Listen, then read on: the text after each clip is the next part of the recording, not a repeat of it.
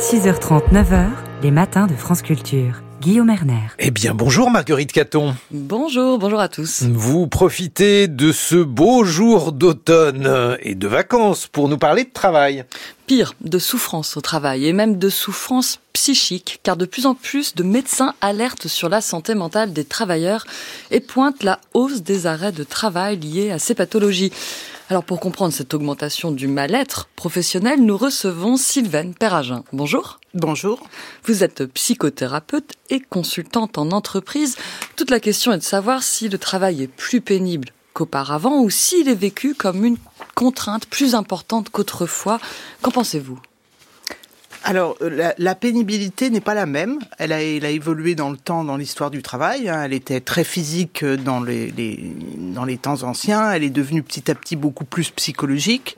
Euh, bon, il reste des métiers avec des pénibilités physiques. Euh, et ce que vous dites sur le ressenti des contraintes est juste, c'est-à-dire que les gens ressentent ces contraintes psychiques de manière sans doute plus aiguë euh, parce que la, la, quête de sens est importante et que euh, pendant très longtemps, la, le, le, travail avait un sens qui était euh, externalisé, c'est-à-dire le sens majeur, c'était de nourrir ses enfants et sa famille.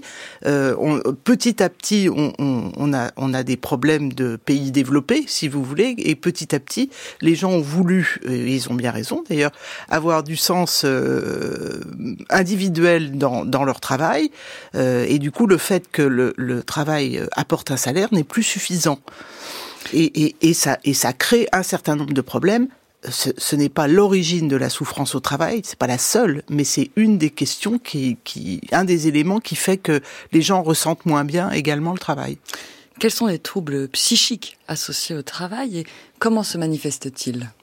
Alors, un des grands troubles, c'est ce qu'on appelle l'épuisement professionnel, le burn-out. Hein, euh, euh, ça se manifeste progressivement euh, un, une des caractéristiques, c'est que petit à petit, euh, comme comme c'est très progressif, les gens ne s'en rendent pas forcément compte, s'accompagnent de ces signes que sont euh, la fatigue, la perte d'intérêt, le, les troubles du sommeil, les troubles alimentaires. alors tout ça n'est pas spectaculaire et flagrant, mais ça s'installe progressivement. Euh, se conjugue à ce phénomène le fait que euh, la majeure partie des gens veulent continuer à travailler, c'est important pour eux. Donc, euh, a contrario, s'installe un déni de réalité euh, et ils continuent à travailler, donc le mal-être augmente euh, et au bout d'un moment, évidemment, la corde se tend trop et finit par se rompre. Est-ce que tous les travailleurs sont touchés de la même manière, ouvriers, employés, cadres, hommes ou femmes, jeunes ou vieux? Alors, ça, touche absolument tout le monde parce que ce n'est pas une question de statut, mais on a constaté, euh, par exemple, je regardais des chiffres, l'Observatoire de l'absentéisme euh, donne ce chiffre qui est intéressant, euh, que les RPS, les risques psychosociaux, sont la première cause d'arrêt de travail de longue durée Hein, que les arrêts de travail dus à la souffrance au travail, c'est 22,2% des arrêts de travail, et c'est la première cause des arrêts de longue durée.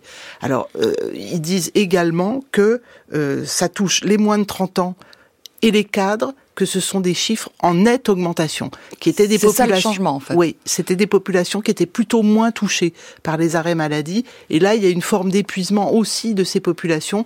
Euh, bah, les jeunes qui sont plutôt réactifs et qui ont plutôt le, la, la, possibilité de, de, de, changer assez rapidement de travail quand ça leur plaît pas, euh, et les cadres qui, en général, aiment ce qu'ils font. C'est, c'est, le management est devenu difficile, hein, euh, très, très source de souffrance. Euh, et c'est, ce sont des chiffres en augmentation, net. Venons-en aux causes, aux facteurs de ces souffrances au, travail. La première raison, c'est le stress, la pression, Sylvain Perragin. Et là, elle est plus forte qu'autrefois? Nettement. Alors la pression, elle est nettement plus forte qu'autrefois. Euh, ça a commencé dans les années 90 euh, et ça n'a cessé d'augmenter. Et pourquoi la pression est plus forte? C'est pas forcément que les demandes ont augmenté. La demande psychologique du travail n'a pas forcément augmenté, même si la demande de résultats est très très présente. Hein. Euh, c'est que le, le parallèle, on étudie souvent le parallèle entre la demande et les moyens que l'on donne pour réaliser son travail. Et si plus on diminue les, moyens, plus la pression augmente et plus le stress augmente. Et là, c'est vraiment, alors l'exemple type, c'est l'hôpital, hein, si vous voulez. C'est une demande qui est toujours aussi exigeante.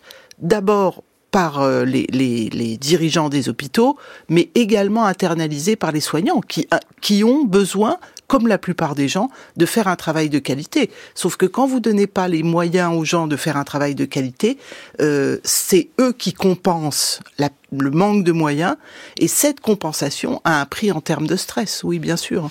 Il y a aussi, je crois, des effets liés au rythme. Dans une note du Haut Commissariat au Plan sur le rapport au travail qui a été publié le 12 octobre, il y a quelques chiffres intéressants, et le Haut Commissariat au Plan note que 77% des salariés ont un rythme de travail dicté par des tâches à réaliser en moins d'une heure, et c'était 33% en 1984. Donc il y a véritablement une accélération. Mmh. C'est ce qu'on appelle l'intensification du travail, c'est-à-dire que on demande aux gens de faire la même chose en moins de temps.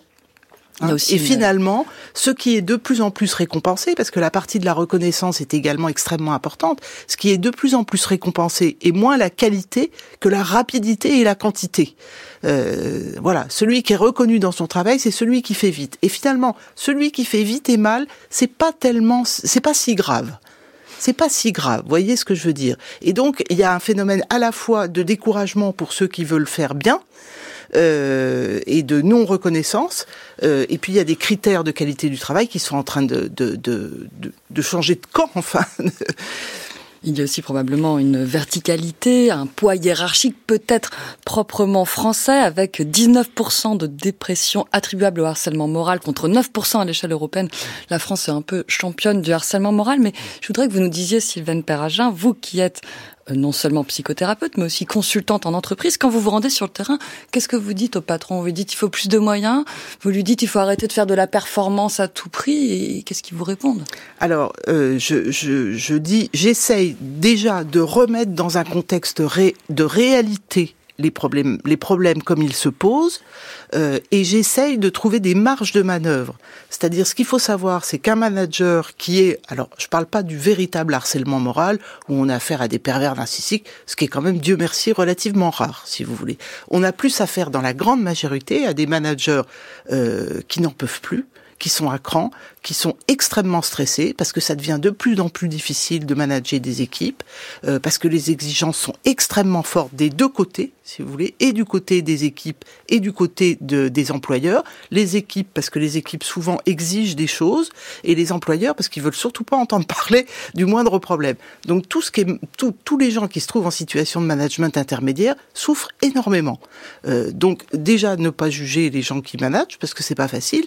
Euh, et puis surtout, ce que je leur dis, c'est euh, essayons de poser le problème dans sa réalité, euh, c'est-à-dire qu'est-ce qui fait qu'un manager est stressé, est stressé, est à cran et finit par éventuellement avoir de mauvaises relations avec son équipe euh, Qu'est-ce qui fait dans l'organisation du travail que c'est intenable, si vous voulez?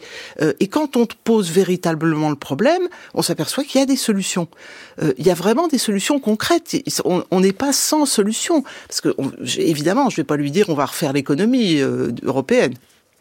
Merci beaucoup, Céline Perragin, de ces notes d'espoir aussi. Je rappelle que vous êtes psychothérapeute, consultante en entreprise. Pour ceux qui veulent en savoir davantage, je signale votre ouvrage Le salaire de la peine, le business de la souffrance au travail. C'est paru au Seuil en 2019. Merci, Marguerite Caton. Ouh là là, Marguerite Caton. Euh, on va bien, nous? Ça va, non, Guillaume? Allez, on continue.